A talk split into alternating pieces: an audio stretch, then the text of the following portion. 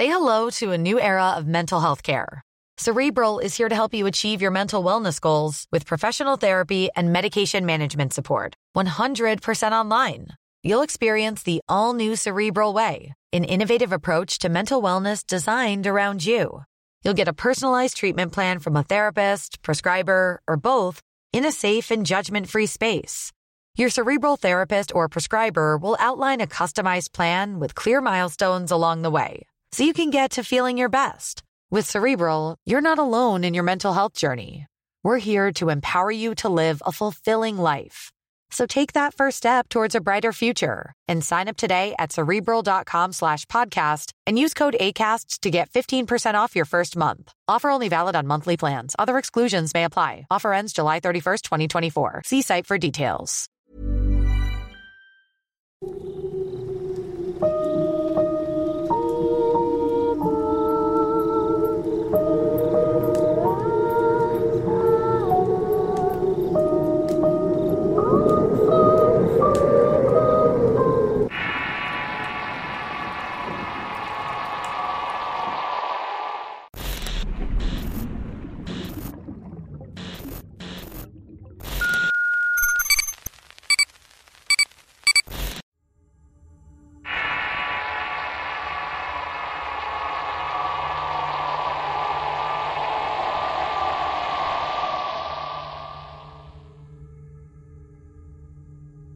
Tengo una amiga casada con un militar y él venía cada tres o cuatro meses a descansar al pueblo de donde somos. Mi amiga se ponía feliz porque llegaba su marido, pero a la vez se llenaba de miedo porque siempre que regresaba un tecolote se paraba en un árbol justamente afuera de la ventana de su cuarto. Esta se la pasaba cantando toda la noche. Lo hacía cada vez más fuerte incluso impidiéndole dormir. Un día el muchacho, harto de esta situación, sacó su arma y le gritó al animal. Sal de aquí, maldito tecolote, voy a acabar contigo. En el momento en que terminó de hablar, el ave leteó y voló y se posó frente a él. Sorprendentemente, el animal le respondió: Mátame y la mala suerte perseguirá a tu familia para siempre. Mi amiga veía todo por la ventana y a su esposo pálido y muy asustado. Levantó el arma y le disparó al animal hiriéndolo en un ala. El muchacho se metió y le dijo a su suegra que el tecolote le había hablado. Esta entonces le respondió, Es una bruja, hijo. ¿Quiere a tu familia o te quiere a ti? Al día siguiente, cuatro personas del pueblo traían un brazo vendado por una fractura. Una de ellas era la madre del chico, quien por cierto nunca quiso a mi amiga. Él le preguntó qué le había pasado, lo que la señora le respondió y lo estremeció. ¿Ya no te acuerdas o qué? Me disparaste anoche. Desde ese día ya nunca volvieron a ver a su madre. Se alejaron de ella y él se salió del ejército para cuidar a su familia.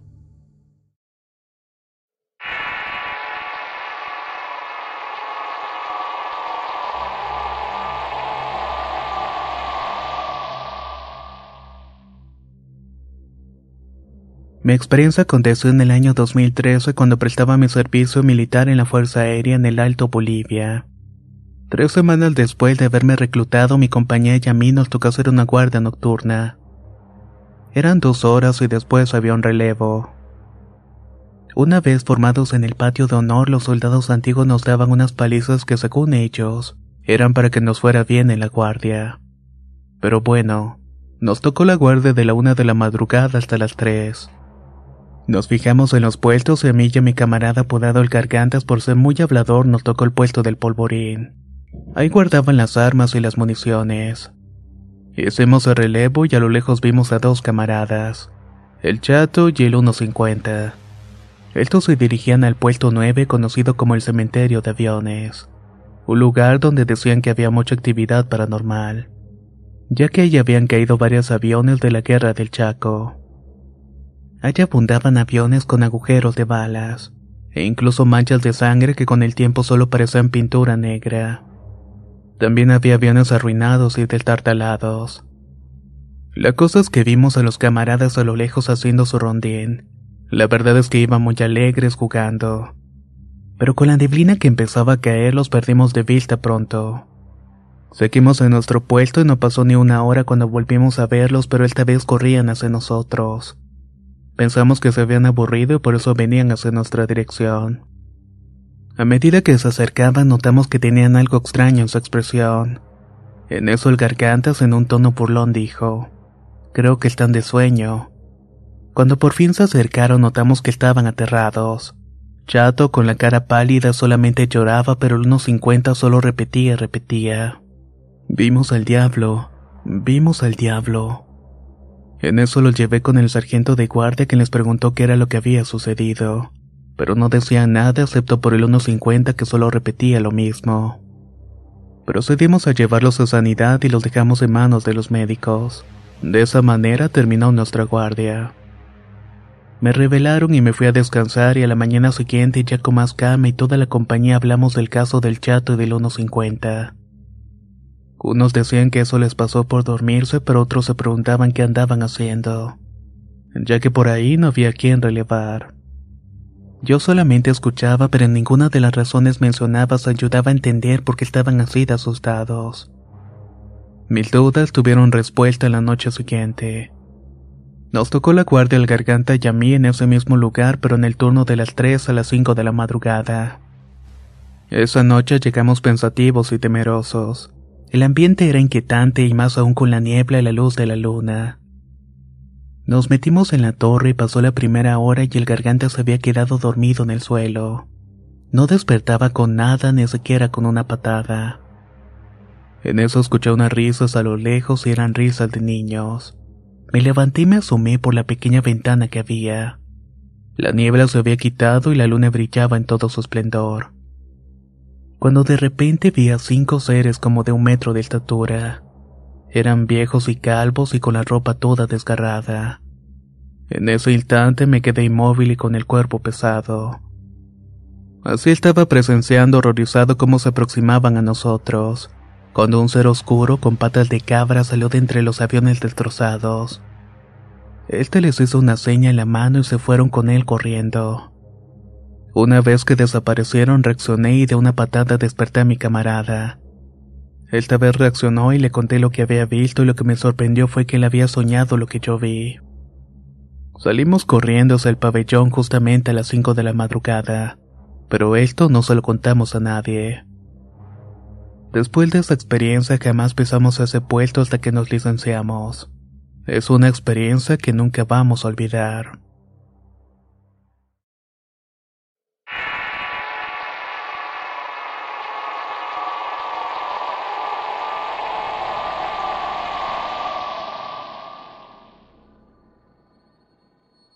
Esto le pasó a un amigo de mi padre llamado Tadeo en Tepic, Nayarit.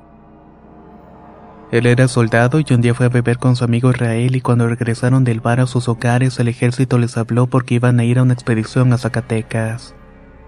Lo harían con un pelotón de siete soldados comandados por el capitán Armando. Llegaron a una zona silvestre a acampar y la noche se acercaba. El capitán mandó a los soldados Juan y Adán a hacer guardia en la noche. Mientras tanto los demás estaban durmiendo y se escuchó un ruido en los arbustos. Luego un disparo y un grito. Todos se despertaron de golpe y se armaron. Armando fue a ver a los que hicieron guardia y vio a Dan tirado llorando. Le preguntó qué había pasado, lo que le respondió. Un monstruo, un monstruo atacó Juan. Se lo llevó a los arbustos. No sé qué me pasó, pero sentí que mi cuerpo no reaccionaba por el miedo. ¿Cómo que un monstruo? A ver, explícate bien. Le dijo Armando, pero justo en ese momento se escuchó un gran grito.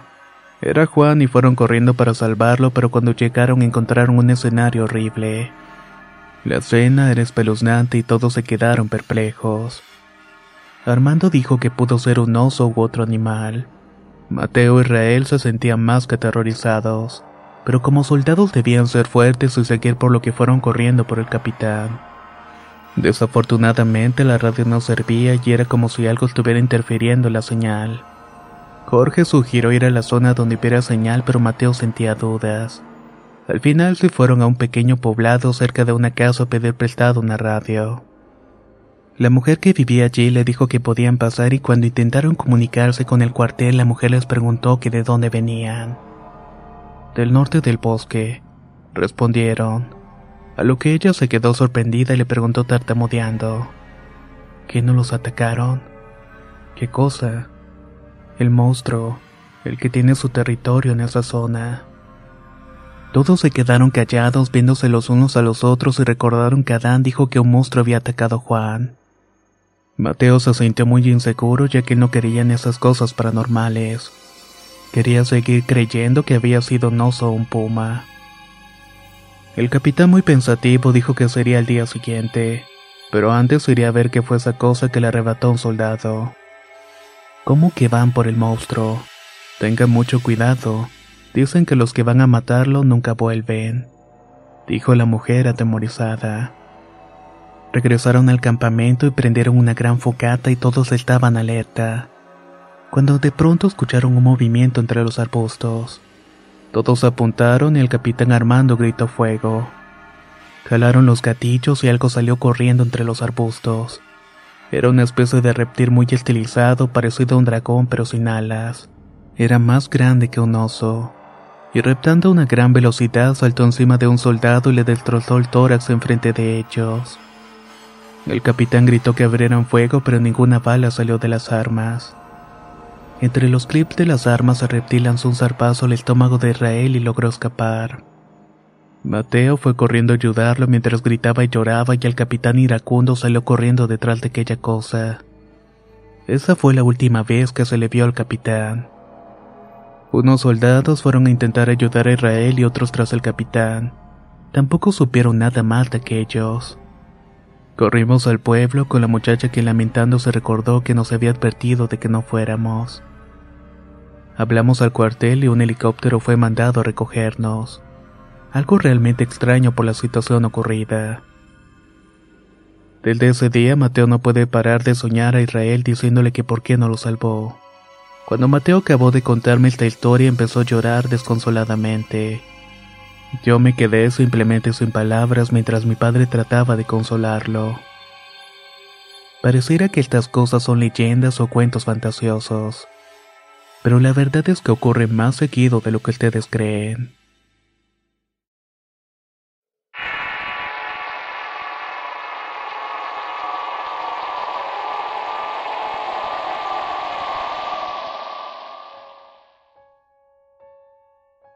Soy originario de Veracruz, pero radico en Saltillo desde hace 20 años. Fui militar del 69 Batallón de Infantería causando baja en el año 2003. Les voy a contar algo que me pasó en enero del año 2004, ya siendo civil pero todavía en contacto con camaradas del cuartel. Todo pasó en la mañana del 5 de enero del año mencionado. Estaba volviendo de mi trabajo de vigilante del turno de la noche. Cuando estaba a una cuadra de mi casa me topé con mi camarada el Kenia y nos saludamos. Me dio mucho gusto porque tenía más de tres meses de no verlo. Lo invité a la casa y ahí compartimos unas caguamas, cuatro para ser exacto. Estuvimos platicando de lo que él estaba haciendo, los lugares que había ido yo de mi trabajo, así como de mi nueva etapa después de la milicia. Cuando se acabó la última caguama le pregunté si íbamos a ir por otras o qué onda pero me contestó que no en un tono algo preocupado. Supuestamente se tenía que ir, le dije que solamente dos, pero tampoco. Así que ya no insistí y lo despedí en la puerta. Nos dimos un abrazo y le dije que fue un gusto verlo y que ojalá pronto me volviera a visitar. Él se retiró sin decir nada y yo cerré la puerta. Venía desvelado y me acosté a dormir casi como eso de las diez. No pasaron ni veinte minutos cuando me tocaron la puerta de una manera muy alterada. Me levanté y pregunté quién era y una voz femenina me respondió llorando. Abre la puerta, soy Laura, la novia de Kenia. Abrí la puerta y entró llorando. Lo mataron. ¿A quién? Al Kenia. Lo atropellaron afuera del cuartel. Me quedé impactado de la noticia pensando que hubiera sido si nos echamos las otras cervezas. ¿A qué hora fue? le pregunté a la una treinta de la madrugada. Me respondió y sentí un aire frío recorrer todo mi cuerpo. No puede ser posible. Yo estuve tomando unas caguamas con él hace un ratito. Mira, allí están los envases. Se acaba de ir apenas unos minutos. Así que no me vengas a decir que le pasó eso la madrugada. Ella me dijo que fuéramos al cuartel a preguntar. nos confirmaron que su deceso había sido a la hora que había mencionado. Entonces ese día mi amigo se vino a despedir de mí. Quiero agradecerle si me está escuchando porque él fue siempre una persona muy querida por nosotros en el medio militar, ya que él con sus ocurrencias nos levantaba la moral en los días más difíciles. Este es un pequeño homenaje para ti, querido amigo Kenia.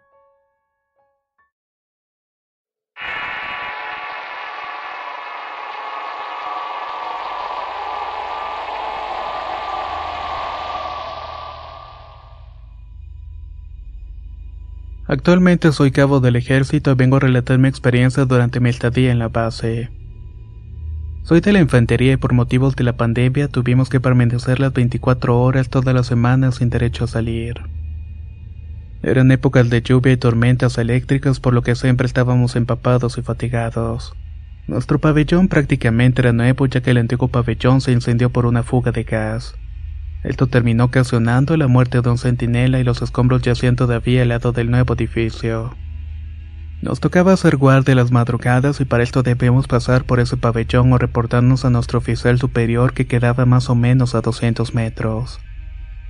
Cierto día, platicando con nuestro nuevo teniente, alguien mencionó sobre fantasmas en la base provocando la burla de otros camaradas. Pero lo que me llamó la atención fue que el teniente sereno le dijo, Lo que pasa aquí, aquí se queda y nos ordenó ya no hablar de eso, lo que me sacó mal de onda. Así pasaron los días y siempre que se aproximaba una lluvia por las noches nos espantaban bien feo. Algunos tenían pesadillas, otros escuchaban llantos en el baño, arañazos, zapateos. Además de cosas que se movían solas y que no podías contarle a nadie por temor a represalias del teniente o que te tacharan de loco. Así estuvimos hasta una madrugada durante mi turno de guardia junto a otro aspirante que nos tocó el turno de las cuatro horas. Me puso unos auriculares para pasar las horas y le dije a mi camarada que me cubría el turno solo. Él se encontraba muy fatigado y le dije que se durmiera hasta que el turno acabara. Gustosamente él se acostó y yo empecé la guardia. Empecé una ronda y pasé por el baño con la música en los oídos. Ahí me percaté de que alguien me estaba susurrando algo. Me quité los auriculares y comencé a escuchar un ligero llanto y sollozos de una mujer por la ventana del baño. Apagué la música y me puse a escuchar mejor y se hizo más fuerte ese llanto. Me llenó toda la piel y ni bien terminé de escucharlo y en medio del corredor iluminado tenuemente por la luz del exterior. Estaba sumamente alerta. No había corriente de aire y vi como el pesado ladrillo que sostenía la puerta de madera se comenzó a deslizar solo. Mientras tanto el llanto se hacía cada vez más y más sonoro. Era como si estuviera justamente afuera. Parecía una pesadilla viendo cómo la puerta se comenzó a cerrar sola. En ese momento desperté a mi compañero y le conté lo sucedido. Los dos salimos a observar pero no vimos ni escuchamos nada. Apenado por lo ocurrido le dije que quizás fue mi imaginación pero él viéndome pálido me dijo seriamente que me creía, pues a él también le había pasado cosas raras. Además fue mencionando otros nombres de nuestro pelotón a los que supuestamente los habían espantado. En la siguiente fue peor ya que me tocó hacer turno con otro aspirante diferente. Al comentarle lo sucedido me contó que una noche vio una azuleta moverse entre las ventanas rotas, justamente en aquel pabellón incendiado. Ni bien terminamos el turno se palideció y mencionó sentirse muy mareado y que se iba a desmayar. Él era de tez morena y al verlo pálido casi a su lado y con los ojos enrojecidos por el llanto, fue a informarle a un oficial de guardia por lo que tuve que ir y dejarlo solo. Pasé por el pabellón y de la nada comenzó a escuchar ladridos y una manada de perros. Estaban ladrándole a las ventanas del pabellón entrando al lugar gruñendo y aullando ferozmente. Cuando de la nada empezaron a llorar como si alguien los estuviera asustando o lastimando. Me apuré y me fui casi corriendo a dar aviso sobre el estado de salud de mi camarada, siendo seguido por un perro viejo del batallón que de alguna manera me alivió un poco ya que no estaba solo. Di aviso y al llegar a la guardia mi dúo estaba llorando recostado con las manos entre las rodillas y todavía se encontraba pálido. Le preguntamos qué le había pasado y solo decía que se sentía con una expresión de profunda angustia. Me asustó verlo de esa manera, pero solo se limitó a decirme que había soñado feo. Los días pasaron y yo reunía por separado al pelotón y les preguntaba uno por uno si los habían espantado. O si habían visto algo extraño y todos me decían que sí. Algunos hasta mandaron a pedir rosarios o figuras religiosas para aguantar el constante acoso. Cuando estábamos en grupo siempre saltaba el tema y no faltaba el que se burlaba de los relatos. No fue hasta que le sucedió a uno de los escépticos que comenzaron a darnos la razón de lo ocurrido. Le había tocado escuchar a esa mujer llorando en el baño. Otro que también dijo soñar feo amaneció en el suelo con la rodilla fuera de lugar, ya que hasta se cayó de la parte alta de su litera y lo dieron de baja unos días. Cada día escuchábamos cómo se quejaban algunos de los que despertaban en medio de la noche porque escuchaban barullos desde el corredor o el baño. Decían que se trataba de los sargentos tratando de asustarnos. Pero era difícil de creer porque ellos estaban siempre ocupados con los operativos desde muy tempranas horas. Por lo que no creo que se molestaran en elaborar cosas así para asustarnos. Por lo que todo esto permanece en la incógnita más porque no está permitido no está bien visto hablar de estos asuntos.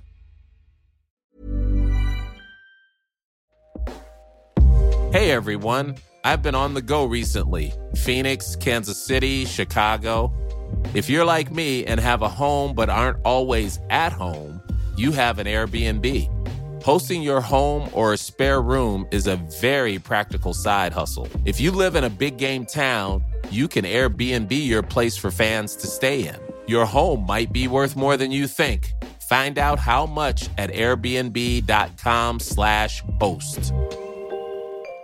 Getting engaged is a moment worth cherishing. A one-of-a-kind ring that you design at Blue Nile can help your love sparkle. Just choose your diamond and setting. When you found the one, you'll get it delivered right to your door. Finding the right engagement ring can be nerve-wracking. At Blue Nile, you'll have the expert guidance needed and a diamond guarantee that ensures you're getting the highest quality at the best price. Cherish all of life's moments and save up to 30% at BlueNile.com. That's BlueNile.com.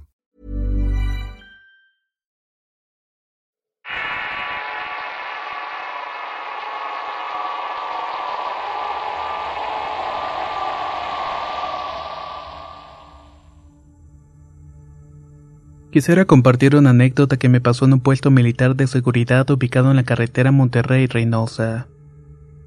Estaba por relevar al turno apostado y eran cerca de las 3 de la madrugada. El encargado de turno me dijo que me quedaría vigilando en la instalación mientras los compañeros descansaban. La instalación era una casa abandonada en la que estábamos quedándonos.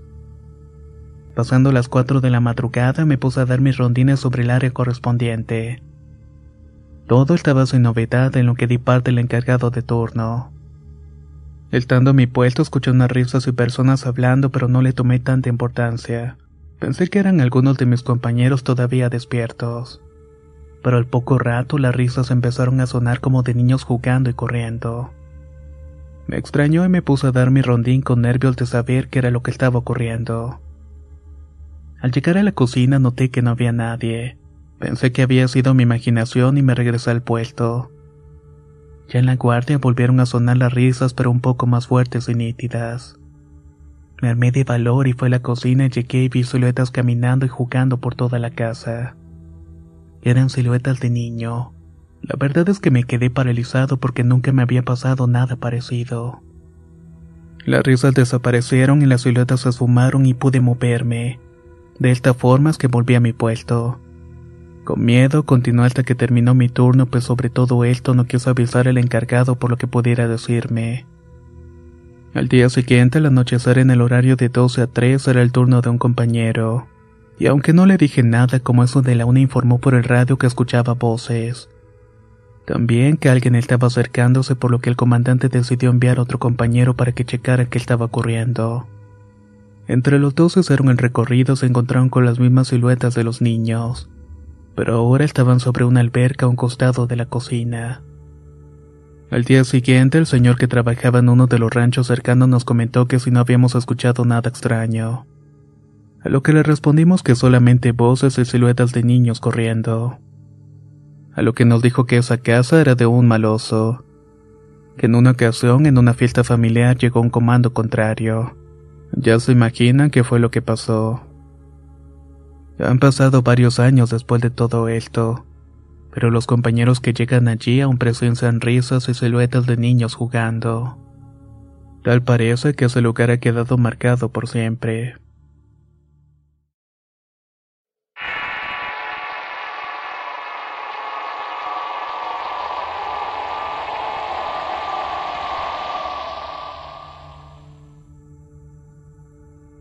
Después de darme de baja de la milicia YAD por 1998 empecé mi vida como civil. De tantos trabajos, en el 2006 inicié mi vida de camionero. Esto que les contaré me pasó justamente en el año 2013. Sacaba viajes de Tepeji Hidalgo y en una de esas me tocó viaje a Jalapa, Veracruz. Después de echar un café con mis amigos, cada quien agarró su itinerario. Yo me fui solo a tomar la pista México-Querétaro para tomar la desviación del arco norte hacia Puebla. Ya circulando a la altura del kilómetro 142 noté un par de cruces de algún accidente. Ya iba a darle una de la madrugada cuando al fijarme bien pude observar a dos personas hincadas frente a las cruces. Primero creí que eran familiares de los muertos pero no habían poblado cerca ni ningún auto estacionado. Además las dos personas estaban vestidas como monjes con el rostro tapado, con las capuchas y las manos entrelazadas. No sé por qué, pero sentí un escalofrío al ver la escena. Aceleré ya que supe que eso no era para nada normal. Actualmente quitaron las cruces y construyeron unos oxos al lado de las carreteras. No sé qué era lo que estaban tramando aquellas personas, pero el cuerpo te puede avisar perfectamente cuando algo no cuadra.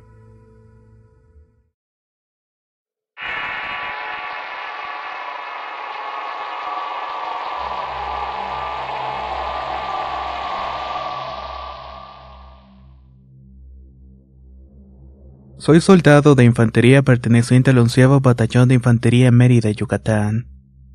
Entré al ejército hace tres años y estoy activo. Desde el inicio hasta la graduación se escuchan historias de fantasmas y en mi unidad es muy sonada la historia de un soldado que decidió salir por la puerta fácil. Esto lo hizo justamente perdiendo la vida en su compañía. Se decía que el alma de este soldado seguía rondando en el batallón, y que hasta se sabe de casos en los que relevan soldados en el caritón del depósito de materiales de guerra. La sorpresa es grande para los soldados pues a las mañanas siguientes van a cerciorarse solamente para encontrar el arma y el casco del soldado. Sabiendo esto y habiendo escuchado muchas veces esas historias siempre traté de no tomarle tanta importancia. Pero en cierta ocasión me tocó desempeñar el servicio de fuerza de reacción, Así que estuve de servicio y ese día hubo un incendio en un gran terreno baldío. Inmediatamente salimos a aplicar el plan de N3. Estuvimos tratando de apagar el siniestro por unas seis horas aproximadamente. Fue uno de los días más cansados que me ha tocado. Ya controlado todo, nos retiramos al batallón y continuamos en la fuerza de reacción a esperar el día siguiente para desmontar y salir francos a descansar. Me tocó montar vigilancia en el garitón de materiales de 2 a 4 de la madrugada. Relevé a mi compañero y sentí el ambiente algo pesado. Pasada menos de una hora me entró un sueño inusualmente pesado. Le eché mucho valor y decidí caerle unos 15 minutos y puse la alarma de mi celular para levantarme. Pensé, total todo está permitido menos que te caiga la voladora. Me dormí unos minutos, me levanté y vi todo abandonado porque a esa hora no pasa nadie. Para esto eran las 3.10 de la madrugada. Me volví a acostar, pero esta vez solamente puse 10 minutos. Faltaba poco y bueno, ¿qué podría pasar? Pero me terminé despertando antes de que sonara la alarma. Me encontraba abrazado de mi arma y de inmediato sentí que alguien se acercaba y se paraba en la entrada. Traté de levantarme, pero mi cuerpo no respondía.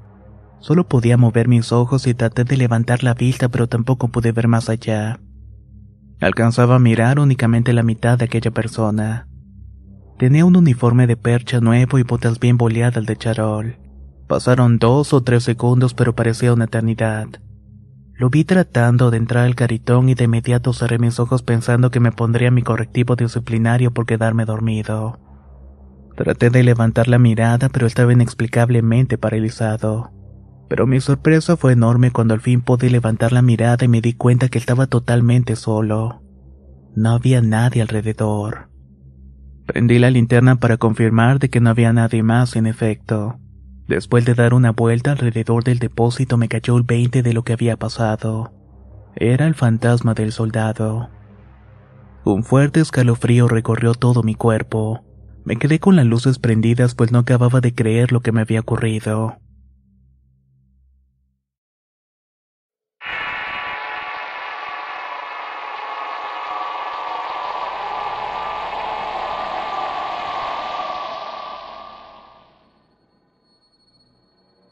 Soy militar de Colombia graduado de la gloriosa Escuela de Lanceros, una especie de rangers colombianos. Un día estábamos patrullando una zona llamada el Palo de la Bruja. Muchos civiles decían haber visto la presencia de grupos armados.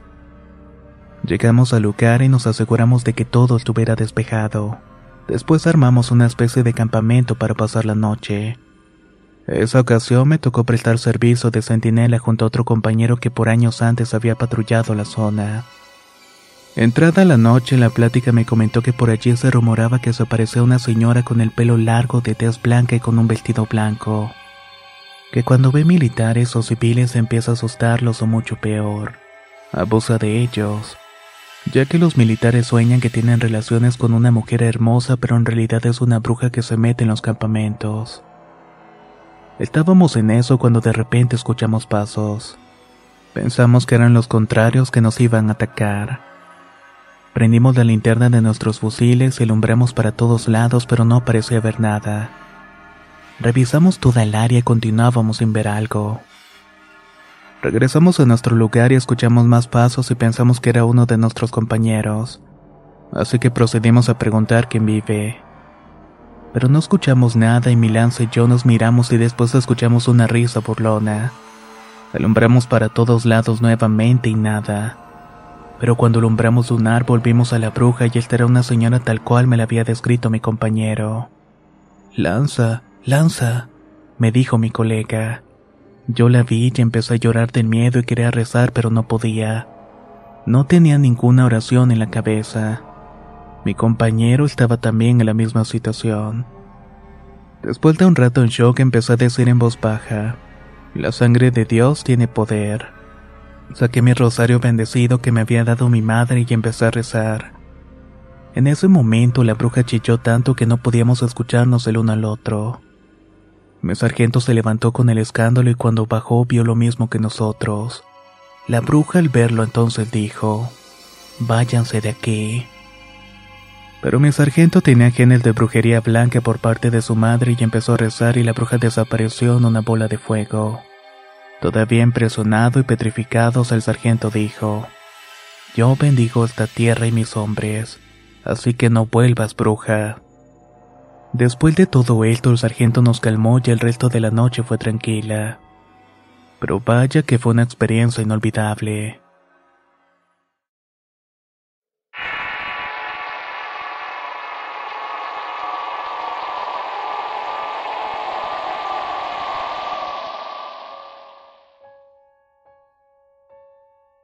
Aquí les va esta historia que pasamos mis camaradas y yo. Fue el 2 de marzo del año pasado. Eran casi las 500 horas cuando nos levantamos y listamos para salir a patrullar. Dieron cerca de las 600 horas y pasamos al bofe. Ya estando bien desayunados, se listó mi unidad y la unidad del sargento Méndez. De allí salimos para dar recorridos por las zonas de Tampico, Tamaulipas. Parecía un día común y dieron las 1500 horas cuando pasamos por una carretera que le apodamos la carretera vieja. Muy pocos vehículos atrevían a pasar por este lugar por temor a ser levantados o ejecutados por los cárteles, ya que ese territorio es bastante disputado. Aquel día transitábamos por esa carretera y nos llevó a un enfrentamiento. Contestamos la agresión y esta duró por dos horas aproximadamente. Por fortuna ningún elemento salió herido. Por el lado contrario, al menos fueron seis bajas las que hubieron. Con ello llegó la noche y nos tocaba permanecer con la unidad del sargento Méndez. En ese instante nos llegó la orden que decía 35 Bravo 12 Charlie. Contestó el cabo de transmisiones. Charlie 12 a Bravo 35 adelante. Nos mandaron coordenadas en el punto exacto donde nos íbamos a quedar. Llegando nos pusimos a excavar, poniendo las casas de campaña, nos preparamos la comida y otros se encargaron de vigilar el perímetro marcado. En menos de una hora pasó una señora con su ganado. Se nos quedó viendo y nos preguntó si nos íbamos a quedar allí. A lo que un compañero le contestó que sí, a lo que la señora agregó. A él no le gustan los extraños. Nos sacó de onda y pensábamos que estaba loca. Dieron cerca de las 1900 horas y ya era de noche. La señora volvió a pasar y entonces dijo, A él le gustan jóvenes, pero entre ustedes hay uno que es el más joven. En nuestra unidad no pasábamos más de 24 años. Todos éramos unos morros y había uno que recién había cumplido los 18, el llamado Marino Mojarra. Cayó la noche y en la madrugada estaban 17 elementos dormidos. Solamente habían tres de vigilancia. El mojarra nos despertó gritando y todos nos pusimos en alerta. Él seguía durmiendo pero gritaba, Quítemelo, quítemelo de encima, me está quemando. Impactados intentamos despertarlo ya que se puso rojo y con la espuma en la boca. Pero no reaccionaba y pasado unos cinco minutos se despertó como si nada. Le comentamos lo sucedido pero no se acordaba ni se había dado cuenta de lo que había pasado. Así fueron dos noches y la tercera almojarra ya presentaba signos de golpes en su cuerpo, así como apretones en las piernas y en las manos. Llegó la cuarta noche y todo sin novedad alguna se le reportó al mando lo sucedido. Pero nos insultó y nos dijo que no había nada, que no nos preocupáramos y que cumpliéramos con la tarea que era quemar el plantío que había. El quinto día llevamos a cabo la tarea, pero todo el rato mi elemento estuvo diciendo que nos seguía un señor. Yo decía que siguieran trabajando para irnos lo más rápido posible. Esa misma noche el mojarra se levantó en la madrugada caminando sin rumbo diciendo repetidamente, Él me está hablando, Él quiere que me vaya con Él. Pero no lo dejamos y lo regresamos pues pensábamos que solamente era cansancio. Nos fuimos a dormir pero en la mañana ya no estaba en su cama, solo estaban sus pertenencias. Cuando salimos a buscarlo lo encontramos tirado y aterrado lo que nos dijo que solamente quiso defenderse. Confundidos e intrigados, ese día el soldado de sanidad le dio unos tranquilizantes y lo subimos a la unidad. Luego nos pusimos en marcha para la zona naval. Al llegar estuvo internado ya que estaba deshidratado y con golpes en el cuerpo. Pero lo que más nos llamó la atención fue una cicatriz en forma de triángulo con un punto dentro. No era de años, sino más bien de días atrás. El marino estaba dormido en la camilla del hospital y se quejaba, pero nadie sabía lo que estaba pasando por su cabeza. Lo diagnosticaron con síndrome del soldado que le ocurre a los elementos que están bajo mucho estrés y han vivido en la guerra. Llegó el día que lo iban a mandar a casa y era un 30 de marzo. Cuando se le fue a buscar para darle la noticia no lo encontraron en la habitación. Se le buscó y se le encontró pero desafortunadamente sin vida. Nadie sabe por qué lo hizo y hoy en día sigue siendo un misterio en el segundo batallón de infantería de Marina.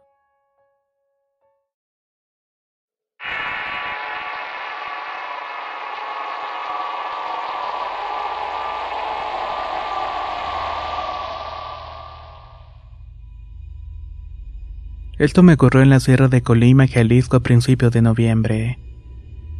En mi unidad me subieron de destacamiento a otra base una noche como cualquier otra. Salimos a trabajar y eran cerca de las 11.30 de la noche. Estábamos dando el patrullaje en unos pueblitos en la frontera de los estados mencionados. Eran pueblos pequeños en cuanto menos se da cuenta uno ya estaba entre las brechas. Íbamos en dos camionetas de la Marina con siete elementos en cada una. Cuando se trabaja en este tipo de zona donde hay cerros es donde debemos estar más alerta. Ya lejos de los pueblos, como una hora de trayecto, recorríamos por una brecha tan sola y oscura que ni con el resplandor de la luna se lograba ver más allá de las parcelas. De pronto escuchamos el llanto de un bebé entre el monte. Lloró con dos alaridos y aún lo recuerdo. Yo iba en la batea de la camioneta y fueron los lloridos que a su vez parecían gritos que te lavan la sangre. Al escuchar esto me saqué de onda pero rápidamente se paró la camioneta. Ahí me percaté que no fue el único que había escuchado aquel lamento. Ya en pleno silencio con los motores detenidos escuchó otra vez el llanto de aquel bebé. Los que íbamos atrás en la camioneta inmediatamente alumbramos. Las unidades dieron reserva para posicionarnos lo más cerca posible. No dejábamos de usar mientras que empuñábamos nuestras armas, ya que podría tratarse de alguien que corría peligro o una emboscada. Pero solamente que esta vez ya no volvimos a escuchar nada. Quedó descartado que fuera un animal pues normalmente corren con nuestra presencia, o al menos se hubiera escuchado una pisada pero nada. Estábamos bastante alejados del pueblo y el comandante optó por la retirada. Llegando a la base todos nos hacíamos la misma pregunta. ¿Qué fue ese lamento de bebé que escuchamos entre la sierra?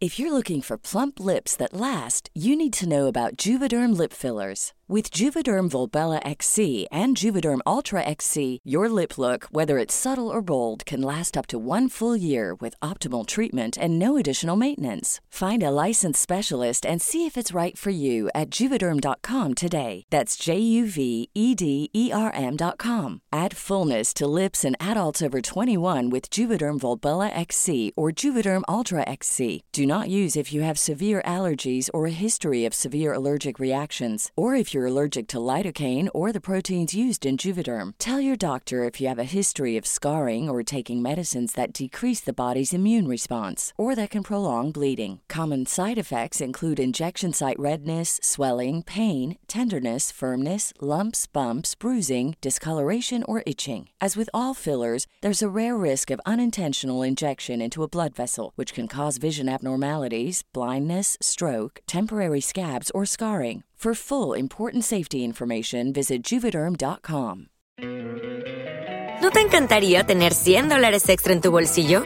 Haz que un experto bilingüe de TurboTax declare tus impuestos para el 31 de marzo y obtén 100 dólares de vuelta al instante. Porque no importa cuáles hayan sido tus logros del año pasado, TurboTax hace que cuenten. Obtén 100 dólares de vuelta y tus impuestos con 100% de precisión, solo con Intuit TurboTax. Debes declarar para el 31 de marzo. Crédito solo aplicable al costo de la presentación federal con TurboTax Full Service. Oferta sujeta a cambios o cancelación en cualquier momento.